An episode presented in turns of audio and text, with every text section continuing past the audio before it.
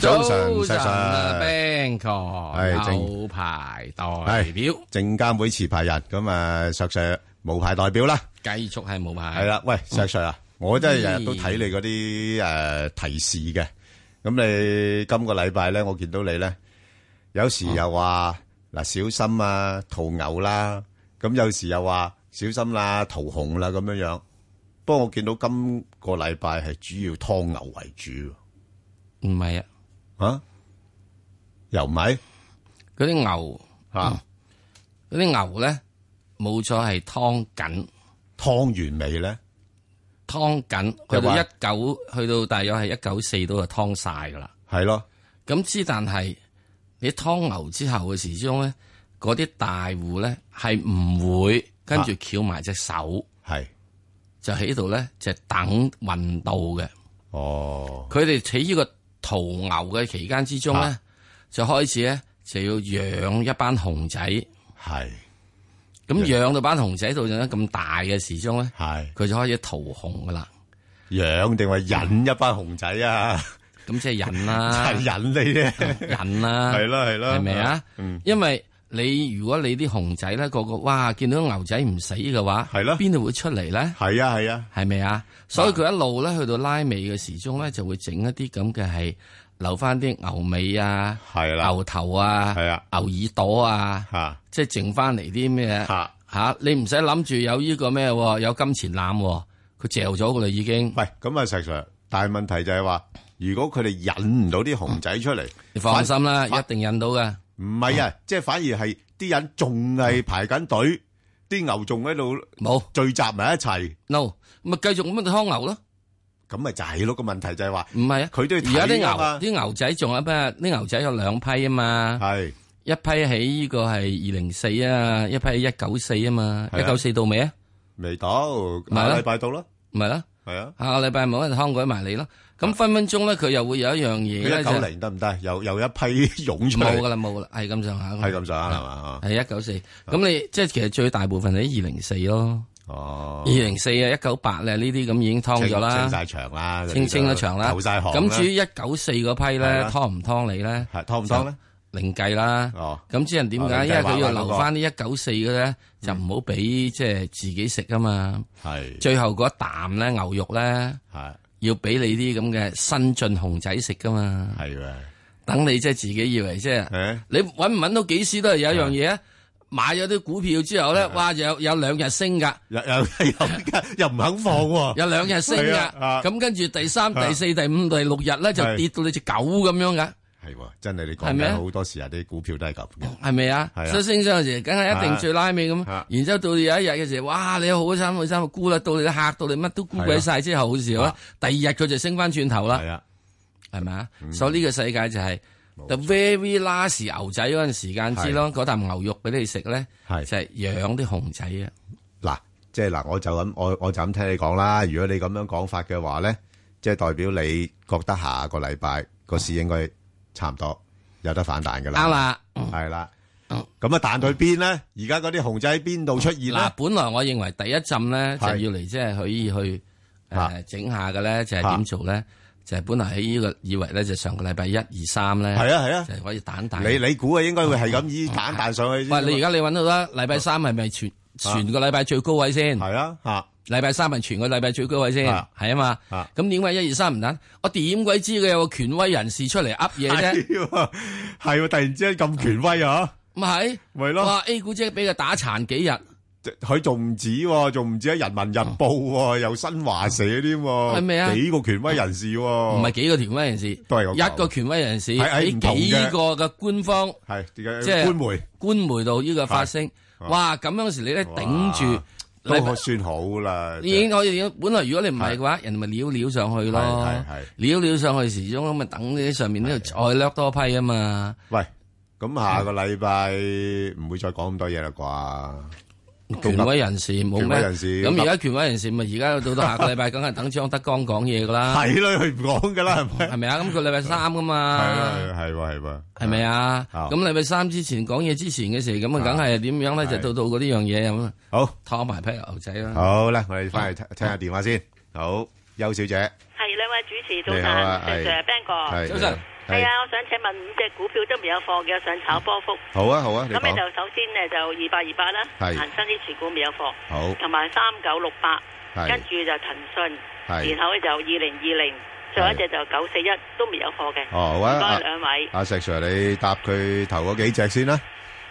好啊，二我八二都未八抄唔切，二你八講二得嘛八係 H 股啦 第一，H 股 ETF 二八二八，嗯嗱二八二八啦，我估計佢，誒你將佢係啊，啦，佢傷刪心咗機啦，刪刪咗咗啦啦，，二八二八啦，估計佢下個禮拜咧仲會有一波咧係落少少嘅，係即係嗱我我嘅我嘅諗法咧就係話下個禮拜應該俾你一掠一掠落去咧就係即係一九四嗰邊嘅，即係九四。咁去到邊度到咧？如啊果如果二八二八個價會咁啊可能去到八十二啊咁上下咯。 OK 得，嗯咁啊，跟住之後就彈彈翻上嚟，咁啊彈翻上去咯，可能一百八度嘅啫喎，係或者去到即係即係即係去到八八度嘅啫喎。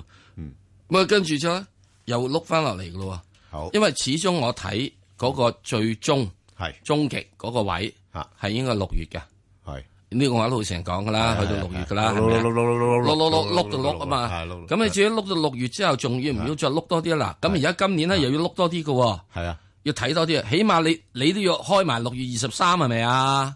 梗係啦，脱歐嘛，脱唔脱歐，你都要開埋二十三啊係梗係啦咪啊？所以你冇理由係啊，碌二碌係啊碌二二就可以，即係好容易嚇噶嘛，嚇嚇，係咪？分分鐘碌你二唔生噶嘛，係係咪？碌二死都得噶嘛，所以六二三選完之後，好似碌二死真係可能死鬼咗噶。咁你你估誒今次碌碌碌碌落去嘅低位去到邊度咧？嗯碌落低位穿唔穿上次嗰個一定穿噶，啊？一百三都穿埋，一哦，一定穿噶。有冇咁淡啊？嗱，呢個就唔係下個禮拜三穿，我知，你真係六月之前咯。你嘅意思就嗯六月到嗰陣時，係嘛嗱咁啊你睇下穿唔穿咧，就要睇下你嚇碌二三咧係點樣碌出嚟啊英國佬。好啊，如果英國佬六二三真係搞出個大頭佛，你認為穿唔穿一百三啊？咁啊穿啊，咁啊定穿啦。 嗱，係咪啊？喂係好簡單嘅呢個樣嘢，個市場無面一一定有震盪啊，係咪啊？Dạ. 所以呢點過程嚟係講啊嘅時，當你去到一大八八廿二度咧，我就覺得冇問題㗎。點解你會咪？喂，嗰度仲有廿日炒啊嘛係？廿日炒時我炒咗八廿二，賺翻到八廿八，我唔係好多嘅啫喎嗯係。 ，ten percent 未夠係咪啊？系啦，啊好就啊咁啦咁我另仲有外一第二隻隻啊另外一隻就係呢個招行啦，招行呢排跌得多喎，幾多啊？三九六八三九六八，咁鬼叫招行咧話佢自己即係成績好啊嘛。係啊，業績好嘛，咁多間度好啊嘛啊，咁即係呢個唔可能得啊嘅。啊，咁佢哋真係做得幾好喎，嗰啲嗰啲收費業務嗰啲相當之唔錯係係冇錯，啊，即係有樣嘢始終你收費咧，去到整咁上下 之後就係咁多多咯嗯。因為銀行最重要嗰個收益唔係嚟自收費嘅，係你估以係你係地鐵啊？吓，即係你以為你係呢個海底隧道啊？嗯，即係過下過下個坑坑都要收錢啊？係嗯唔係噶嘛，即係銀行嘅最大嘅業務始終來源就係來源於住呢個係信借貸啊嘛。貸款啊，貸款同埋呢個利息收貸入到貸到好嘅係好質素嘅客戶，嗯好質素嘅客戶，係咪、又肯俾你掠，又肯要還嘅， 啊，嗯咁先得噶嘛。咁、所以呢個唔係呢樣嘢，即係阿爺而家越嚟越開始要講銀行一定要做翻嗯向實體嘅經濟借貸。呢個係咁嘅傳統嘅業務咯喎，係啊，去翻好傳統業務好傳統嚟嘅啫嚇噶。由一九呢個係係咯啊一九零零年自有銀行以嚟嘅時，就係做呢 樣嘢嘅，應該唔係炒嘢噶。吓，你要收費就係要炒嘢啫嘛。啊係係。即係佣金收入咪等一樣嘢啊嘛，係啊係咪啊係啊？去係啊賣樓啊，理財乜成啊產品啊咁樣咁嗰啲啊，理咁啊財產品嗰樣嘢啊嘛。咁所以最主要唔係做呢樣嘢咯，係咪啊？所以如果喺呢啲入邊嚟講，我覺得咧，佢應該係會有條有機會咧，係碌穿落去呢個係嗯誒誒十五個半嗰邊嘅。嗱，唔係好多㗎咋。嗱，碌到落去十五個半之後咧，我覺得咧誒有條件啦，可以諗一諗，鬧一鬧佢啊。係咁啊鬧一鬧佢嘅時之中咧，誒、去到上面點咧，就去翻十六個六咯，十六個半咯，咁啊一蚊雞又唔係好多嘅啫，嗯咁啊，騰訊咧呢排已經跑贏大市噶啦咁啊梗係啦，喎，咁你係始啦頂住個終市始終仲有一樣嘢啊嘛，頂住呢度嘅時之中，咁啊維持住，咁騰訊嘅話咧，我覺得佢喺呢個一五三咧係見咗初步底嘅， ，OK，因為如果你下個禮拜三要碌完嘅話，係啊呢啲嘢應該係今個禮拜碌完。好。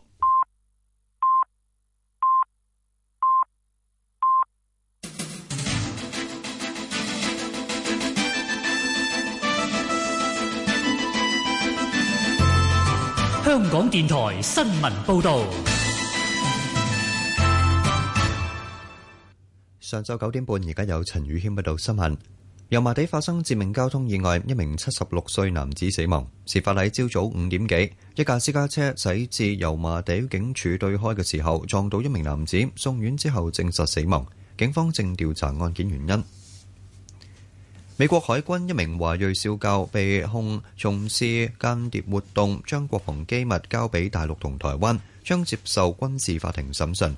譯音姓林嘅被告被控從事間諜活動、不當處理機密情報同埋不遵守合法命令。佢將會喺星期二喺弗吉尼亞州一個海軍基地提堂。佢嘅辯護律師聲稱被告被政府陷害。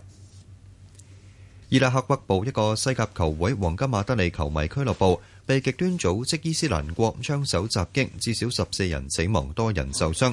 目擊者話，當時有大約五十人觀看球會比賽嘅錄影，三名槍手突然衝入，用 AK 四十七機關槍亂槍掃射，當人中槍倒地，地面係佈滿血跡，梳化同家私亦都佈滿子彈窿、玻璃碎裂。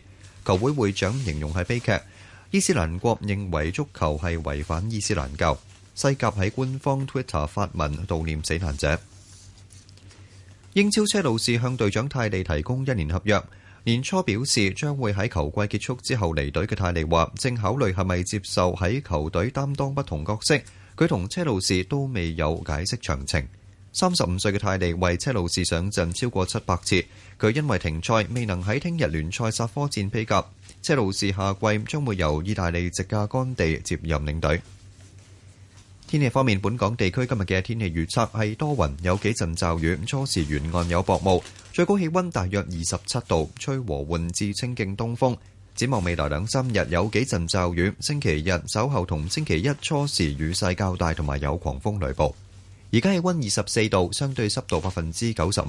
香港電台新聞簡報完畢。以市民心為心，以天下事為事。 FM 九二六，香港電台第一台，你你嘅嘅新新聞聞時事知識台，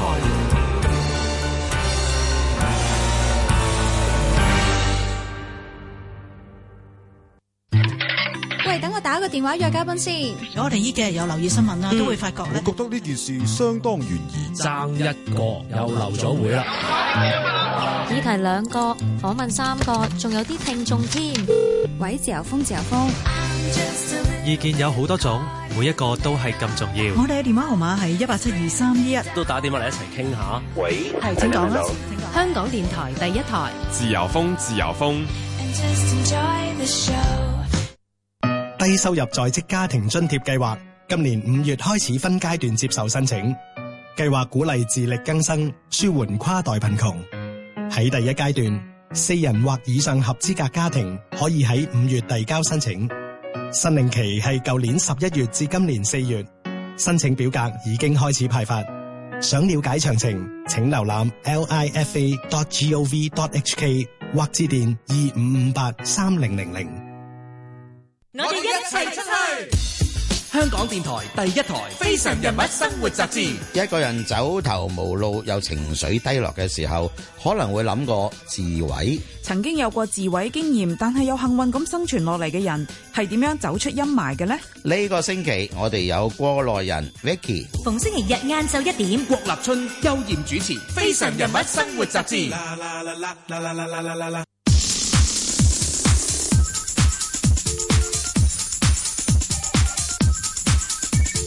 石鏡泉鄺民彬與你進入投資新世代，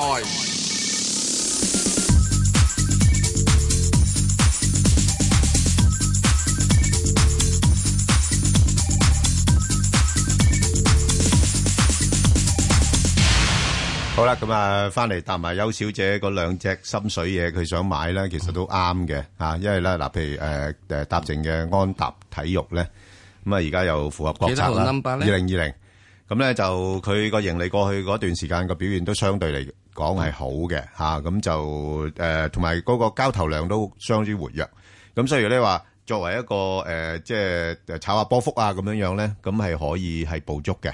咁啊大概就喺翻十八至到二十一度啦，即係廿一蚊樓上咧就沽貨，咁啊挨近十八蚊嗰邊就買嚇，咁呢個就係可以嘅。咁另外一隻咧就係呢個誒中移動啦。咁啊，中移動咧呢排咧就冇辦法啦，大市向下調嘅話咧，咁佢一路拖住個市落嚟咧。咁但係咧就暫時應該咧，即係去到大概八十二蚊度咧，啊，亦都係一個可以考慮吸納嘅一個機會。咁啊，上邊又唔會話升得好多噶啦，九十蚊佢就頂住上唔到啦。咁可以捕捉翻啊，即係大概係八十二啊至到八十九啊，咁呢個區間裏邊咧啊，做啲買賣，因為始終個市況咧啊都係上落市啦，咁所以中移動咧都好難有一個持續性嘅升勢喺度嚇，咁啊大家注意下啦。好啊，再接電話，李小姐，早晨，石 Sir 邊個？早晨我想請問一七五吉利，我有係貨噶啦，四個三，係咁我想溝貨，咩嗯價位好啲，同埋前景係點咧？好啊，阿石 Sir 落到呢啲位，你諗唔諗佢啊？一七五，不為所動。哇，咁深咁整，係啊，哇，好嘢。因為仲爭緊兩毫子， 爭兩毫子石 Sir，你唔係咁計較係嘛？喂，佢三個零嘅咋？喂，你兩毫子分鐘，你係錯過咗兩毫賺子四毫子嘅機會喎。兩毫子，我我就唔信啦。 你就唔信 啦真係嚇因為因為而家你咧啊，因為你如果兩毫子你吉你嚟講，嗱毫半子咧，係哦就已經係呢個五個 percent，嚇嚇兩毫子咧就五個 percent 兼加埋喺有關各行方面嘅手續費，係係係咪啊？咁我淨略都係得五個 percent 嘅啫喎，到時係係咪啊？咁所以咧，我就咁你覺得手續費普通嚟講一個 percent 嘅啫，卡里卡啦計埋都比較貴嗰啲嚟講。咁買埋價位又要去蝕位噶嘛？你以為真係真係係啊咁睇到咁實嘅咩？出到嚟之後嗯嚇已經過咗過咗幾格噶啦嘛，係已經嗯係。嗯所以咧，嗱喺呢度嚟講，我覺得咧，佢即係落嚟呢度嗰個位咧，開始咧即係吉利咧，應該係我覺得係今年咧，佢係有機會有機會啊，做得比較過往嗰幾年係好嘅。我覺得咧就係即係去到呢個誒年底啊，或者明年度咧，佢有機會挑戰上去呃誒，嗯係啦，啊四個六啊，而至即係建出即係講咗好耐好耐好耐嘅吉吉利嘅一個新嘅高位嘅。係咁而家破呢個位嘅時鐘咧，吉利將會出現咗之後，應該即係上五蚊以上咧係 N 頂而破嘅。係咁啊，喺呢點入邊嚟講，我覺得係誒好多即係吉利嘅擁趸長期支持者咧，可以喺金鑽入邊咧就係話誒，如果佢落到嚟三個半啊，或者三個四度咧，係值得係再買入去。啊，咁就等咩咧？死人都等你破五蚊。嗯，咁就即係同你揸長啲。係嗯咁啊，最主要原因就係話誒一吉利開始開始啊，嗯有幾樣嘢係誒呃改緊嘅。啊的而且確 v o l v o 嗰啲嘢咧，開始真係神功開始過咗少少俾吉利啦。係啊，即係誒合作嗰方面好似緊密啲啦，而啊家，開始咧就係呢個係吉利 v o l v o 化啦。即係我成日以前好驚就係 v o l v o 吉利化嘅。係啊，因為好早即係講啦，你合併你買一件靚嘢翻嚟，唔代表你啲咩噶。哇，大佬攞隻祖母綠翻嚟，你都係打爛佢噶嘛。係啊，平砰跌落地下咪打爛佢咯。嚇啊，咁所以你好簡單，佢而家呢度都慢慢做到，同埋佢嘅 SUV 咧開始出嚟。係啊，有新車款出嚟啊嘛，有新車款有剩，係啊佢嘅即係唔知帝豪啊定定定定定乜嘢款啊嚇，唔止啊，仲有啲誒誒清潔能源車咧，啊係啦，咁你開始咧佢嗰個底咧好，你唔好以為咧誒吉利佢做電油車係咩嘢，哇 Volvo 啊幾鬼蝦幾鬼依個咩啊喺整個地方嚟講，哇嗰個嗰個嗰個佢自己阿媽嗰個地方，即係嗰個外家啊。哇！嗰、個外加嗰個空氣質素管理條例好鬼嚴噶嘛，係咁啊，梗係啦。所以你立亂你好似以為中國嗰啲咁嘅而家胡亂車噴氣啊！啊，唔係噶，你而家你睇到啊，你其他你德國佬車而家成日都俾人哋話，哇！你立亂噴氣改數據，嗯你見唔見到嗰啲咁嘅瑞典車又俾人咪改為呢個改噴氣嘅？嗯所以喺呢啲明明講，我覺得誒、呃如果真係要做嘅話，嗯我寧可既然你已經有貨嘅話，唔緊要，你等啦，等三個半或者三個四啊，咁你可以做三個半買啲，三個四又買啲，咁啊，我又覺得即係如果佢嗱又講得好唔好聽啊，係，如果佢真係唔知因乜家伙啊，等人又話即係誒誒誒，你啲查下你啊，啊中紀委又立立你啊。嗱，嗱，如果跌穿三個三咧，我覺得應該先走咗先哦即係嘅。都要留意下呢方面嘅消息喎。喂，我點鬼知？嗯咁啊係，有咩出嚟嘅啫？即係好難講啊，有時啲嘢。即係嚟到嘅時鐘，突然間又話你嗰頭嗰頭有乜，嗰頭有物咁樣樣，嚇嚇你就會而家唔最見慘買大陸股票就係呢啲咁嘅嘢。係啊！突然之間，係佢個老細又話失聯啊係，咁，係啦係啦，老細失聯啊，唔見廿個 percent 都得㗎。係啊，就係咁啦。好，我哋再聽電話啦，馮小姐，哎你好啊，兩位你好，早早晨啊晨，我想問隻六一六一泰家保險 dạ. 嘅，冇指示到咧，誒唔係，我係未有貨嘅。我未有貨，哦，咁係你啊你好彩啦，你好彩啦，係啦，嗯，我因為我見佢響兩蚊守咗好耐，同埋嗯誒派息好似幾好，咁我想係諗住睇下誒佢跌到差唔多上市誒、會唔會跌翻落去個上招股價？誒嗱，你如果純粹短炒嘅就冇貨，不過如果你話誒基本因素咧，我就唔係好覺得值得喺呢啲位度買啦，即係我覺得未跌夠我。搏短炒㗎咋。係啊，嗱，唔係你話跌翻落去上市價度搏一搏咁又诶無妨啦，因為嗱你要留意咧，佢係诶一五年嘅一月一個六上市，一個六一啦，咁上市之後咧就冇耐咧，诶、就一路炒炒到去成七蚊嘅，係啊，我就見係啊炒到咁高跌翻落。係啦，咁诶嗱嗰阵时系干炒嘅啫吓，咁、你诶嗰啲唔反映基本因素啦，咁你如果你而家落到呢啲位咧，其實佢個估值都仲係高嘅，因為嗱你。但我見有間大有間行咧喺兩個八度都持貨喎，都有。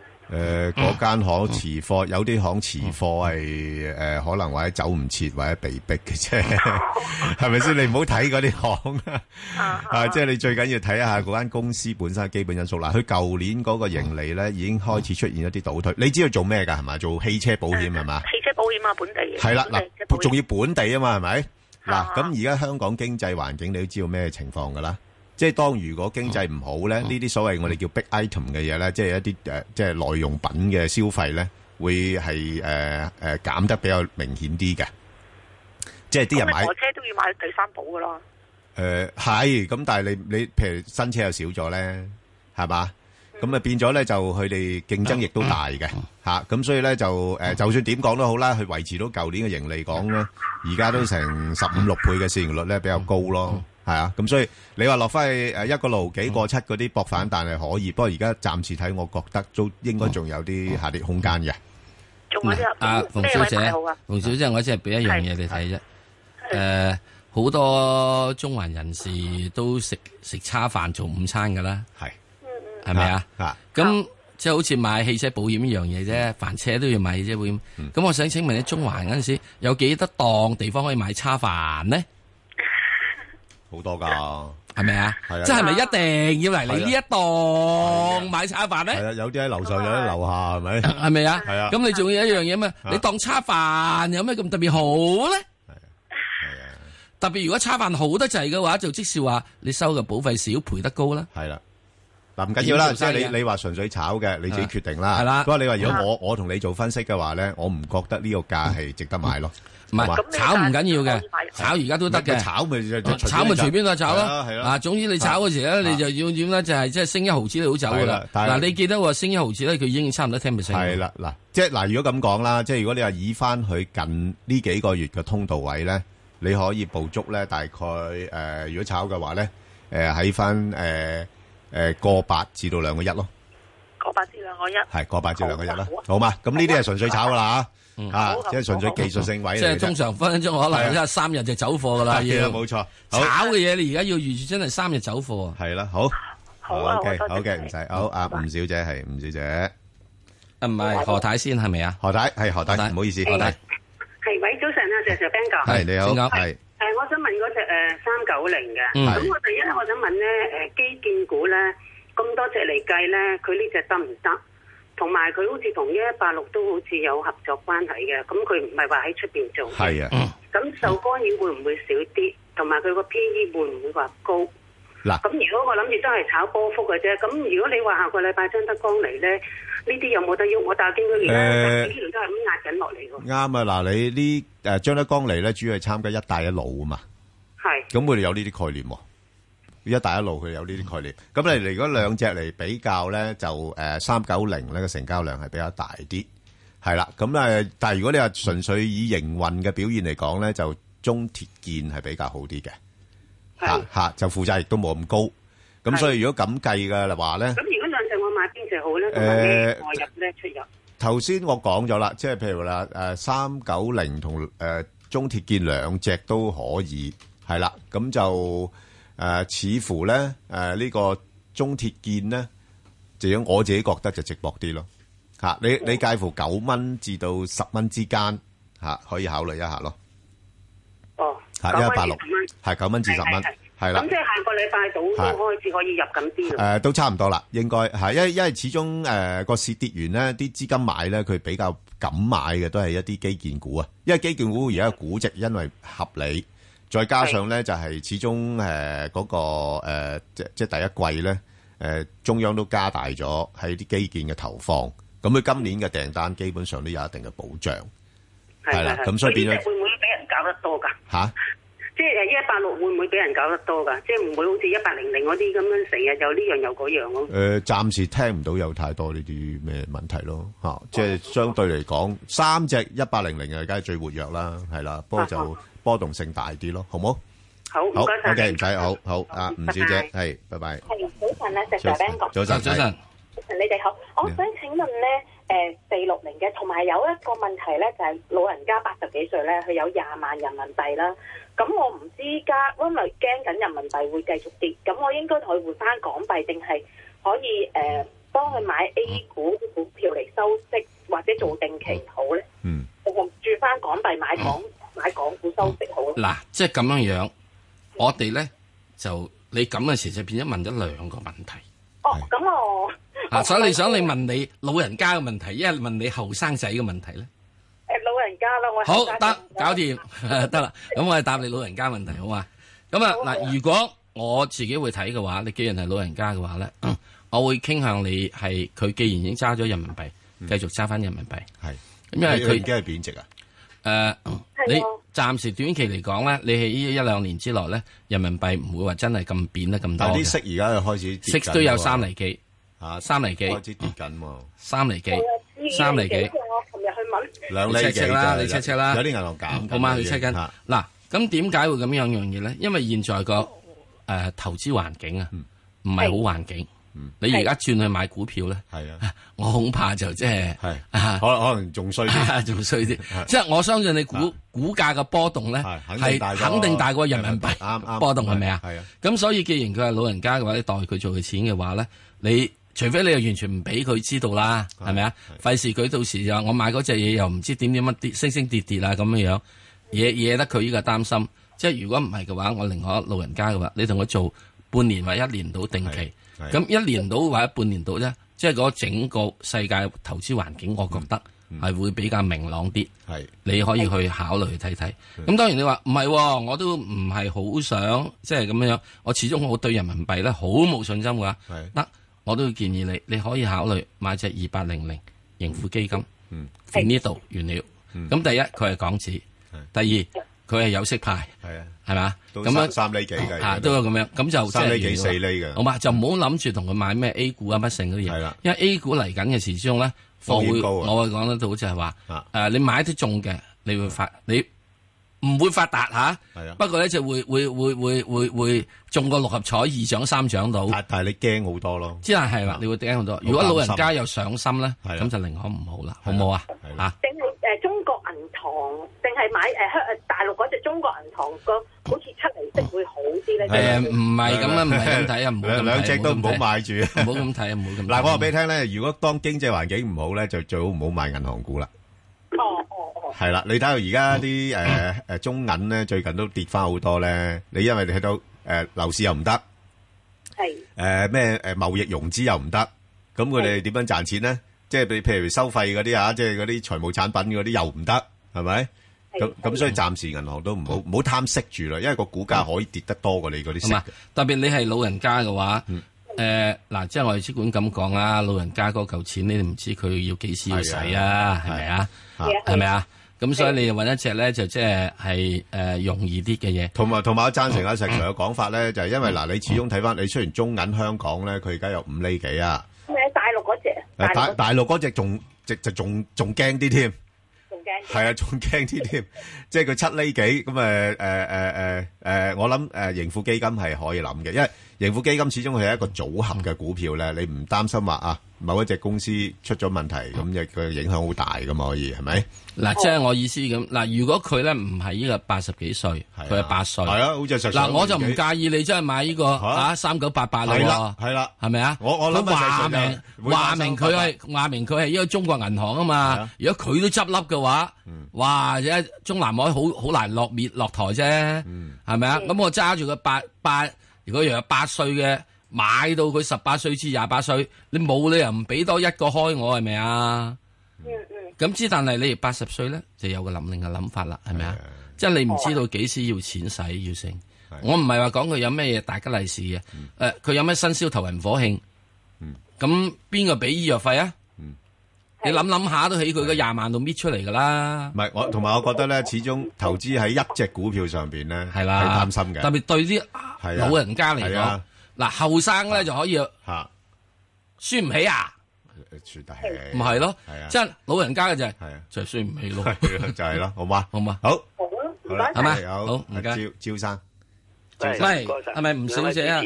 啊，啊，吳小姐，係，佢講咗係，先。招生，啊，招招生。生，招生，對唔住，招生。係，對唔住，招生。招生系我度兩位主持你好啊，你好啊你兩好球誒，我想問一問嗰只二三五七軍工啊，嗯係啦係啊，軍工概念。睇下咩位入好啊，咩咩位出，我想買誒短線嘅。嗱，你如果短炒咧，就誒呃而家咧，佢嗰、個誒、呃呃就冇之前咧嗰、個呃咁熱炒啦。不過咧就誒、呃始終咧落到某啲位咧，佢應該都係會誒有一啲嘅反彈嘅。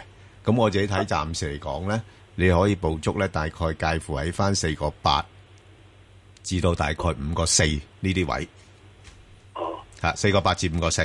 四個八至五個四，系啦，系啊啦，呢、個幅度裏边就操作啦。因為咧，佢本身咧好難升得好多，除除非有啲咩注資啊嗰啲咁嘅嘢啦。如果唔係係嘅啊話咧，佢個估值咧真係相當高。吓、即係以佢個盈利嘅增長咧，係唔值咁高嘅估值噶吓、所以會限制咗個股價個升幅噶。嗯所以你不過不過問題，佢始終佢有概念啦，係咪？啲人成日都估佢有注資啊、嗯重組啊嗰啲咁嘅嘢。咁所以暫時嚟講咧，你話四個八至五個四呢度可以做啲買賣咯。哦，好啊，好嘛？好好，OK，唔該晒你啊好唔使，嗯好唔該好，阿黃小姐，誒，啊早晨，邊個？早晨，阿 Sir 係你好誒，我想問呢一二三越秀地產啊，咁我未有貨，啊琴日見佢咧俾人踢咗出嚟哦係咧，咧跟住你咁犀利，係咁我覺得值唔值得買入呢只股？我覺得質素都唔差嘛，聽阿 Sir Sir 講。係石啊 Sir，呢隻嘢好似我覺得好似有啲唔妥咁啊！即係點解一路冇乜點樣反彈嘅咧？一路係咁落向下沉底嘅。誒呃嗱，誒越秀地產咧，永遠你記住一個位叫個半，個半咧就係佢之前嘅時鐘，佢淨係做收租，即係阿女嗰陣時，咁佢係唔走去做房地產嘅，即係唔走去做發展地產。係咁一到話發展地產嘅時之中咧，就好好地啦，由個半去到兩個四啦。係咁啊，跟住阿爺咧就打壓喎啊，啊唔俾佢起樓喎，咁於是咧就衰過做女嗰陣時啦。咁本來落翻嚟個半咧，應該可以再彈翻上得嘅，佢都去到兩蚊，兩蚊之後再落翻嚟咧，就會出現咗一樣嘢啦，就係、最主要就係話誒，佢、好多嘅嘢之後就根本再冇發展，嗯，再冇發展。咁你既然冇發展嘅話，作為咗一個房地產股，嗯，值唔值十倍 P E 咧？但係佢折讓好大喎，啱，折讓好大㗎。你係賣晒啲樓佢啊？係， 啊你咪賣晒樓先，有乜邊個香港房地產股折讓冇一七成，以至有陣時係到五十 percent 啦？係係咪啊？即係所以喺呢度即係好多地產股有樣嘢就係你諗住你唔會賣晒嘅嘛，跟住之後你又要等收租。咁喺呢個過程入邊咧，到到最近中國入邊嘅經濟唔好啊嘛，咁你肯定你啲租金你都唔使諗住。係啦，嗯冇有咁多啦嚇、香港嘅時咧，琴日希慎同太古都話俾你知，捱到我好辛苦啊咁梗樣啦。係啦，你見到而家啲係咪啊啲啲空鋪多咗好多啊！咪吉抱啊吉抱唉唔好空抱，係唉吉真抱係吉吉抱抱吉抱唉真係啊啱啱啱嚇係係啊咁啊去到嘅情況之下，國內如是啫嘛，咁所以你變咗咧，嗰個情況就係佢會就係咁樣啦。係啦。咁你話而家去到現在，去到即係嗱九毫子呢個位，值唔值博咧咧？係咯。嗱，我啊覺得又好似真係幾低下咯喎。我啊覺得嚇九毫子都未直播，啊都仲未直播。未。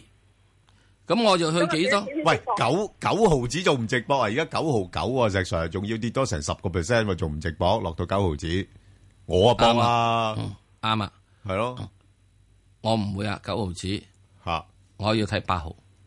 哦，點解咧？你要睇八毫子。啊點解咧？你因為咧，佢上轉嘅時鐘呢最衰嗰陣時係去到五毫嘅，係五毫嘅。啊嗱，我五毫嘅時鐘，我俾翻你多咗呢個嗰陣時。啊嗱，五毫嗰陣時同現在有乜嘢嘢嘅分別咧？嗱，五毫嗰陣時同咩分別咧？係冇乜分別嘅喎，嗰個資產計啊，係冇嘢起多咗嘅喎，你明唔明啊？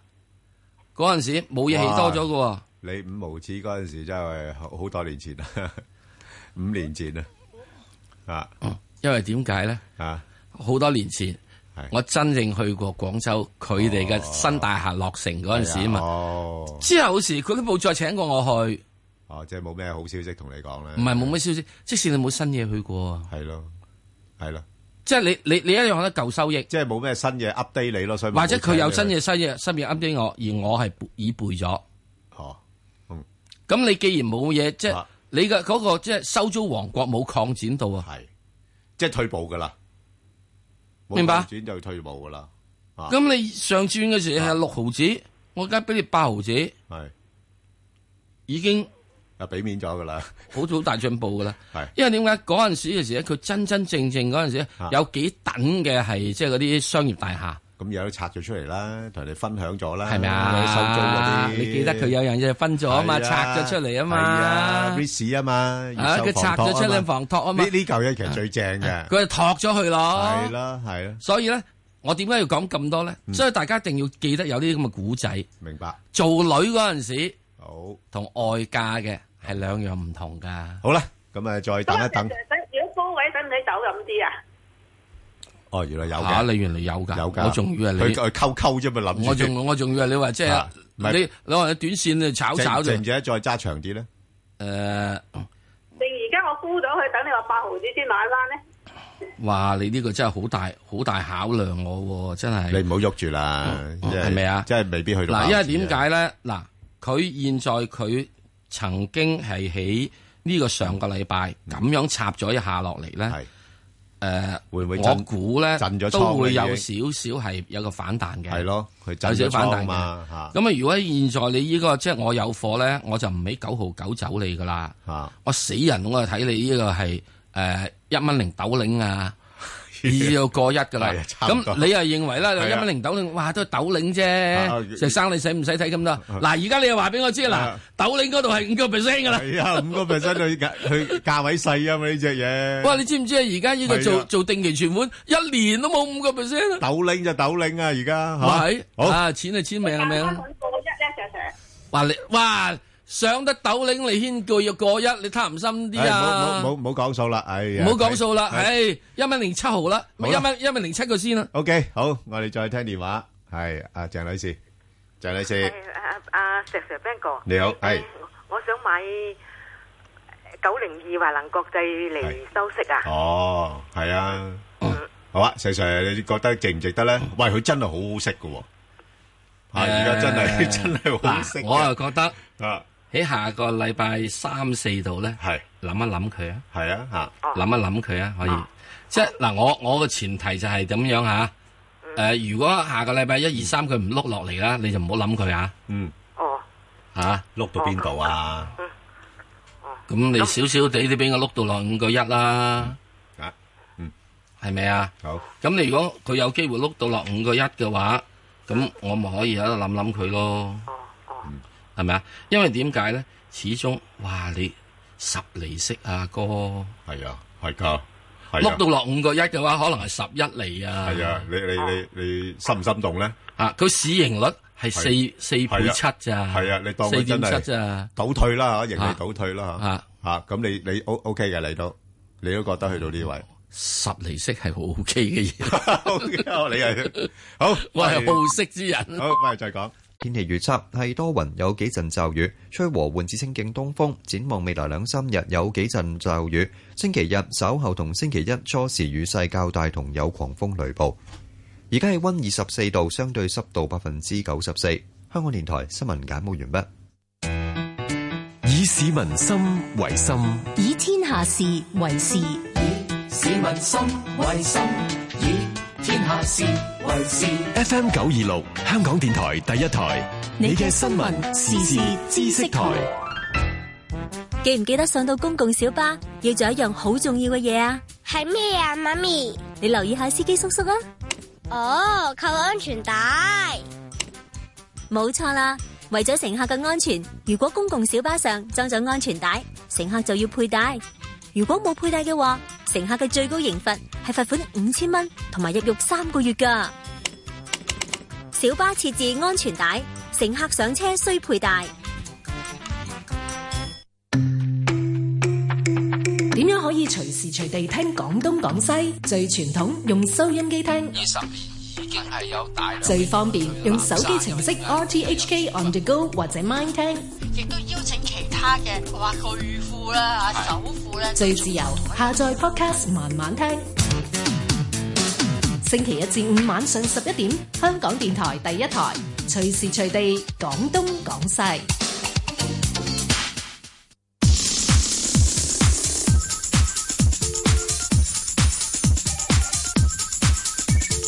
石鏡泉鄺民彬與你進入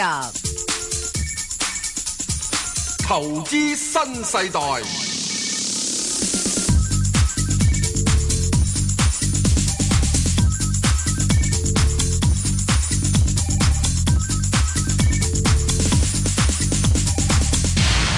好，劉小姐，劉小姐，係兩兩位主持你好，你好，嗯，誒、我想問隻一零四四，我好未有貨嘅，未有貨咁我見佢誒、即係舊年即係嗰個高位去到一百零幾，哦咁咧碌咗落嚟之後，到而家咧嗯都係浮浮沉沉喺六啊五蚊至六啊八蚊咁，咁我諗我即係而家呢個價位入唔入得過咧？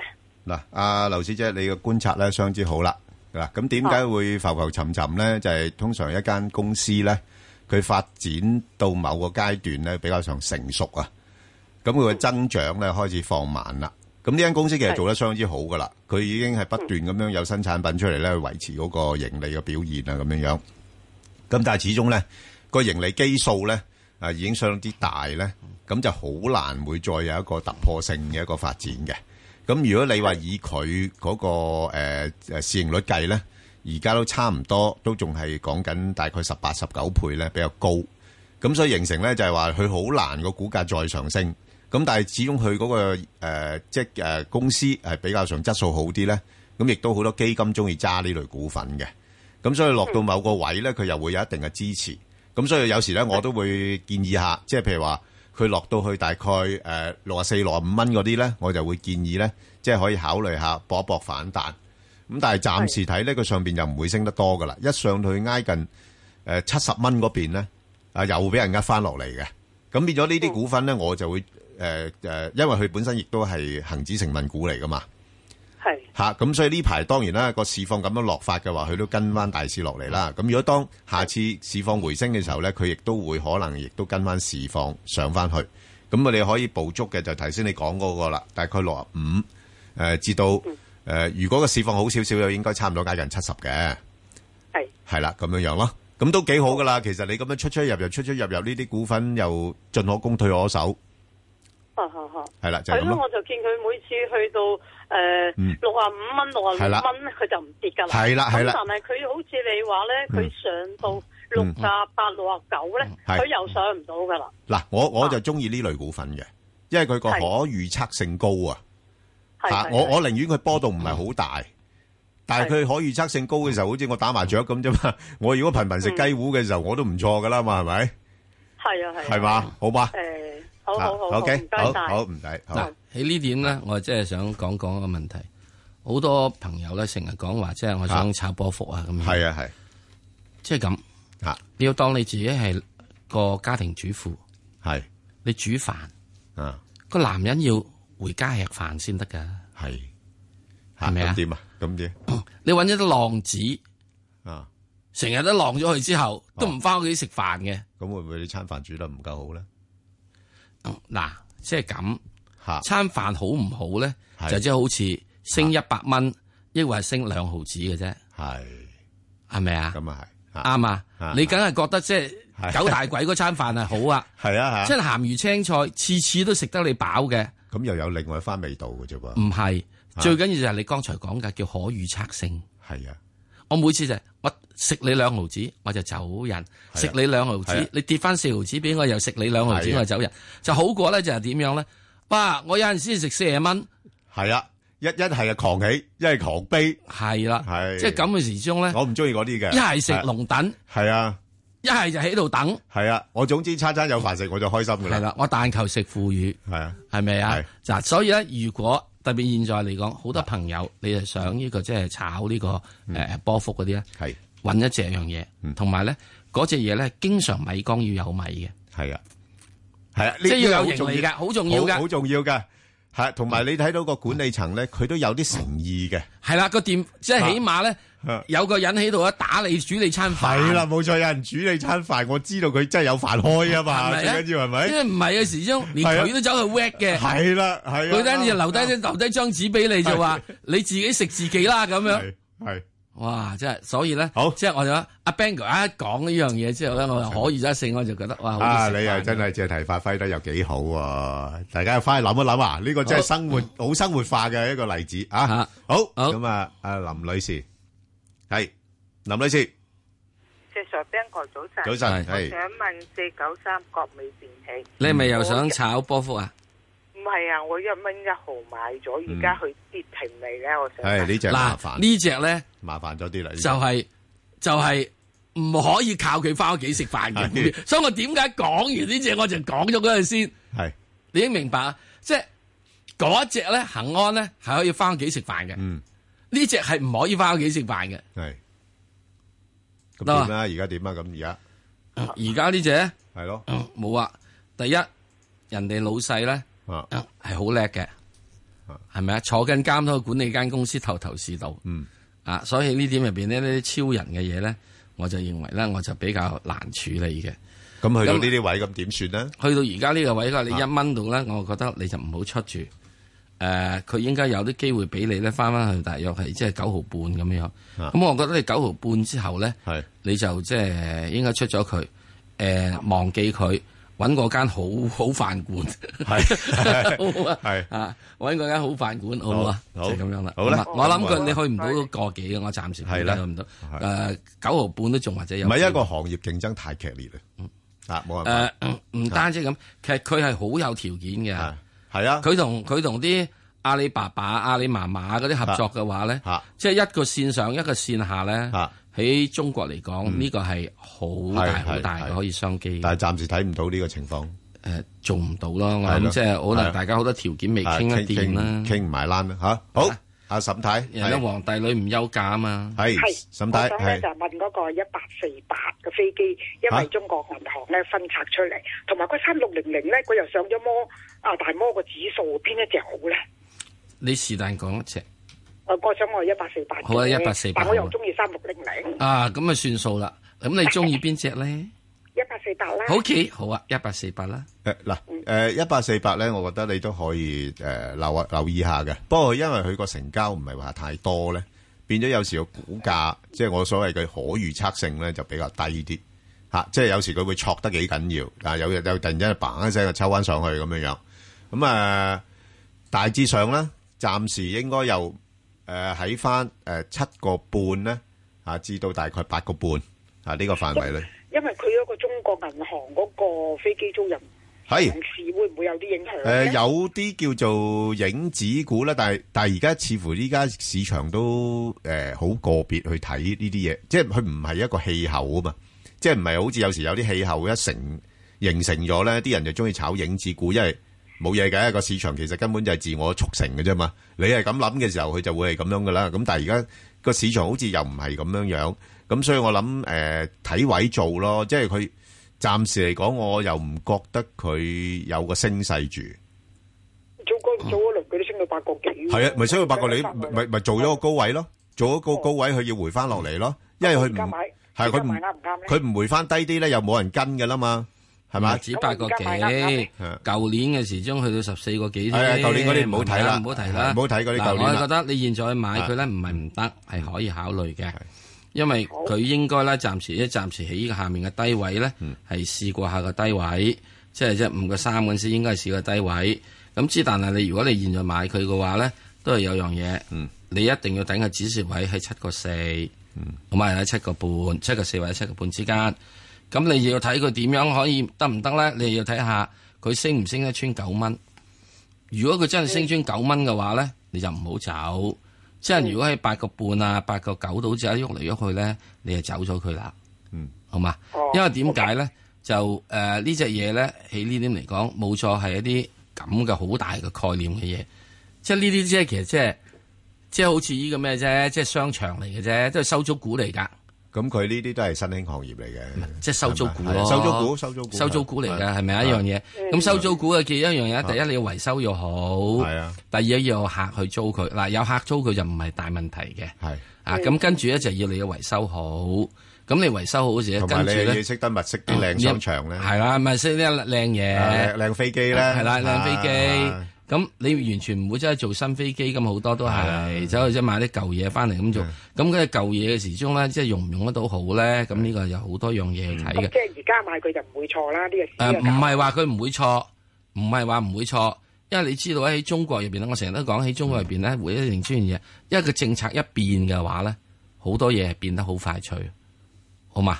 變得嗯好快脆，所以你揾得到嗱，揾到有一樣嘢，前兩個禮拜都話走一啲明星炒股，嗯，阿爺突然之間話嗰四類唔準，即係走去搞招聘合併，係啊， 點啊？巢皮啦，係咯，即巢皮啦，哇！而家咪打乜嘢羊胎素都冇用啦。阿爺都真係好誒誒，觸覺好敏鋭喎，好敏鋭啊！佢知道你喂玩咩嘢啊，又玩嘢，阿爺現在跟係住啊哦你，跟住要睇睇啊！等陣我即係我哋等陣有個講分解權威人士係啊係啊嗯分解權威人士咧有一句説話，我希望嗱，即係我即管咧講都講早咗啲係嗯啊！係即係你呢度出現咗呢樣嘢，我講早咗啲。啊阿爺講嘅嘢啊，如果讓老百姓的儲蓄也泡湯了，這就不好啊！即是話你班友仔唔好再呃我啊！係啊，唔好嗱誒呃製造咁多故事出嚟呃大大眾啊係咪？呢個都係差唔多收租股哦啫，係差唔多收咗，所以有樣嘢咧。百姓啲銀紙變得泡湯嘅。係啦，係啦，有樣嘢嗱，即係我哋咁講，咁之但你呢樣嘢，你只要做得事事正正，做得好好地咧，就 O K 嘅。阿爺一定俾你做嘅，嗯係啊。所以佢而家佢落咗嚟之後，再即係慢慢就做緊捉緊個底啦。咁呢啲好我好覺得實呢個好實在嘅，好實在嘅啊我覺得唔係虛擬不過即係嘅我我只係講俾你知有一樣嘢，呢啲係一個好長線嘅行業嚟嘅，一隻飛機好長線行業。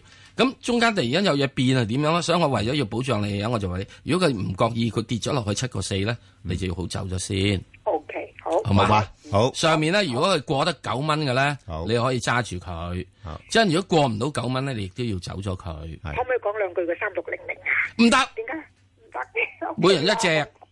O K，好啦，咁唔該你啦。唔該好好，阿譚生，係啊，你好我譚生啊，係譚石 Sir 生同埋你好 Ben 哥，係你好係我想問嘅呢個七六三嘅，我七六三咧就係誒嗰次佢復牌嗯，以後咧就呃十四個幾落到十三蚊，我係就啦買咗都幾重貨嘅係。咁而家咧，我諗住喺企得個十二蚊可以企得到啦，企唔到啊一路上上到而家十蚊，咁輸咗成三成㗎啦。係咁我就咁諗，跌到咁我都已經唔冇眼睇㗎啦，諗住嗯咧睇下，如果我長揸咧，而家短線變咗長線啦。嗯咁我想睇你分析下咧，因為佢六月份咧，佢又話呢個美國嗰度嗰個就要調查佢先再處理嘅。咁我就想睇咧，如果我揸佢一年嘅或者甚至仲長咧，咁佢都我諗會唔會上翻去我啲位咧，或者咁樣咧？誒呃嗱，誒我諗呢隻股份要小心啲。嗱，你你最近你睇到咧，另外一隻咧就係聯想咧，係啊，啊就有有板有眼你睇噶啦，嚇，因為而家咧最主要問題咧就係嗰個手機嗰度咧，就早兩年咧發展得太快呃咧，誒嗰個即係又係屬於產能過剩噶啦。係咁所以佢變咗咧，就最近又又喺外國嗰邊又俾人哋咁樣樣搞啦。係啊，咁所以佢只係能夠維持翻個市場咧，喺翻中國或者其他嗰啲誒友好嘅外圍國家嗰度。係咁嗰啲就要好長遠嘅嚇。咁、所以咧就暫時睇咧個股價咧，我諗佢有落到呢啲位咧，佢會有啲啲反彈。咁但係咧誒，由於投資者會擔心咧整個行業嗰個前景啊。係吓，咁變咗咧，佢彈到咁上下位咧，又會再沽翻出嚟嘅。係啦，咁變咗我我諗佢有一段幾長嘅時間咧，佢可能都喺翻介乎係九蚊啊至到十二蚊呢度上落噶啦，係。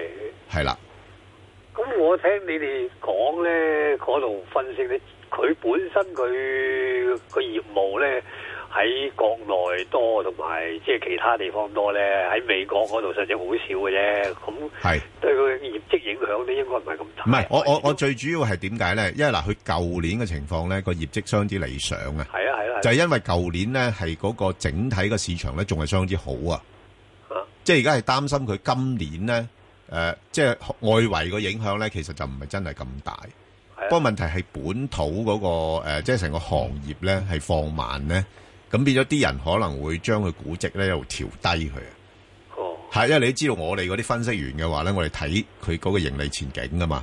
咁因為我哋睇到成個行業唔妥嘅話咧，咁就有可能將佢嗰個盈利嘅估值咧調低。係個情況就係我頭先講啦，即係好似類似聯想咁樣樣。嚇、聯想佢都有反彈㗎。咁但係問題佢係一浪低於一浪喎，你知唔知啊？嚇、你睇個圖表你係啊知㗎啦，佢一一彈完之後，跟住一路再落，一路再落。我我驚佢中英通訊可能都走呢條路。係嚇，就算唔係走呢條路咧，可能都係走國家路線啦，就所謂 L 型啦，係。係啦。即係如果再冇啲闊嗱，你睇睇到而家真係好似 L 型咁啦。係咯，我就諗住長線揸，咁佢會唔會上咧？即係個意思，即係佢或者一一兩年後啦，即係你咁估計，你應該都有啊發展嘅。我我就唔唔睇得 咁，我唔睇得咁遠啦嚇。嗱我即係咁，係啦。如果 L 型嘅咧，係啦，就千百年太久咧，都係 L 型嘅啫。係嘛？咩咩叫 L 型？L 型就叫一字平肩，係啊係啊係啊，係咪啊？咁啊冇得上咯，係咪啊？始終有個嗯你話啊真係嗱呢個咧，嗱即係呢個就係即係咁講，你當然就係因為你有貨咧，你會有一樣嘢係會諗住會向向好，係咪有個心願？咁我哋咧亦都唔想好誒誒，我哋又唔想好殘忍，即係個現實我想睇下你意咧見啫，個現實我又話俾你知，係哦梗係走人啦。因為點解聯想都係的確係一間好公司，另外一間好公司包括有德昌電機、有利豐，係佢點知 L 型啊？咁啊直情滑滑梯型啊，係係啊係係係咪啊？即係有陣時叫做係，哇！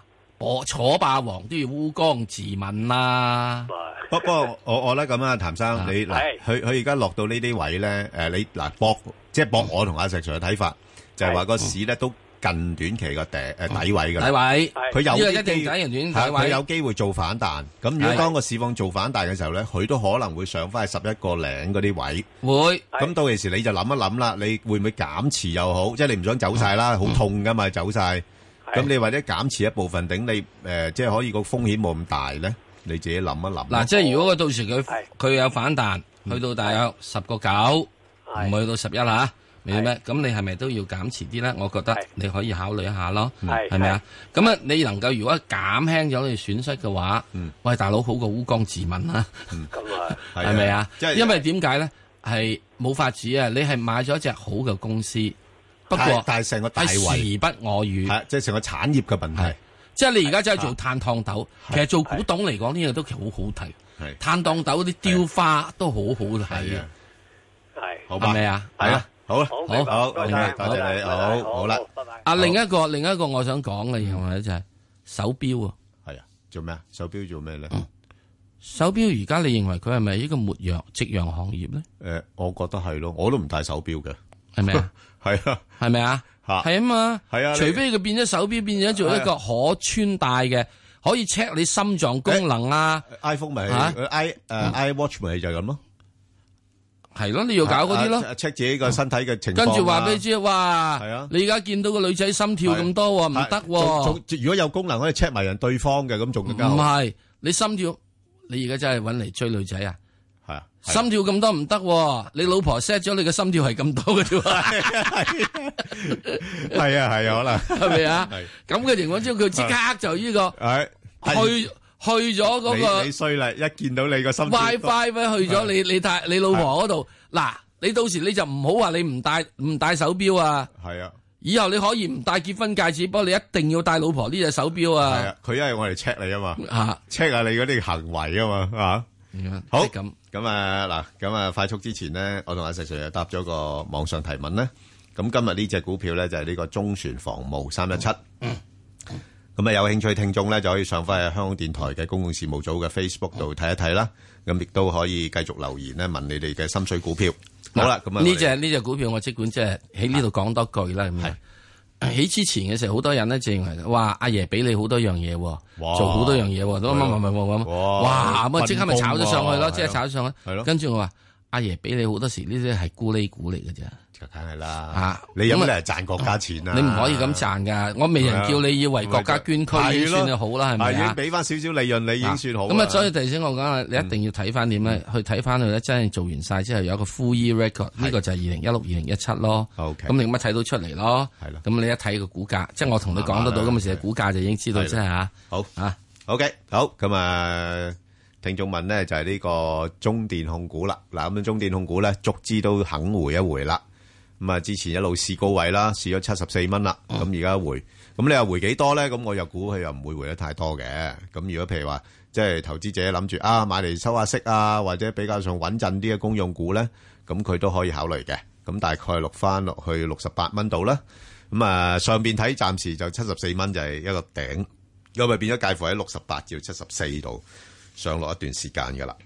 好啦，咁啊，另外啊，石 Sir 嗰個四環醫藥啦，點睇啊？而家呢排好似好弱喎個勢梗係弱啦。啊？點解咧？咁都話俾你知，即係已經唔好搞住啦。啊，係咪啊？嗯，因為點解上面嗰班友仔已經出咗貨啊嘛？係嗱，咁而家弱到嚟而家呢度嚟講啦，我又覺得咁樣嘢喎。雖然佢好似好弱雞啫喎，嗯啊，不過有樣嘢要諗諗喎。如果你想搏短線嘅話咧，係，我覺得大約喺一個七啦，嗯，誒一個六毫五啊，就有冧冧噶喎。係，咁然之後就上面彈翻幾多，咪過八咯，一個八毫半咯，過九咯，係咁多啫。哦，係咁多咋？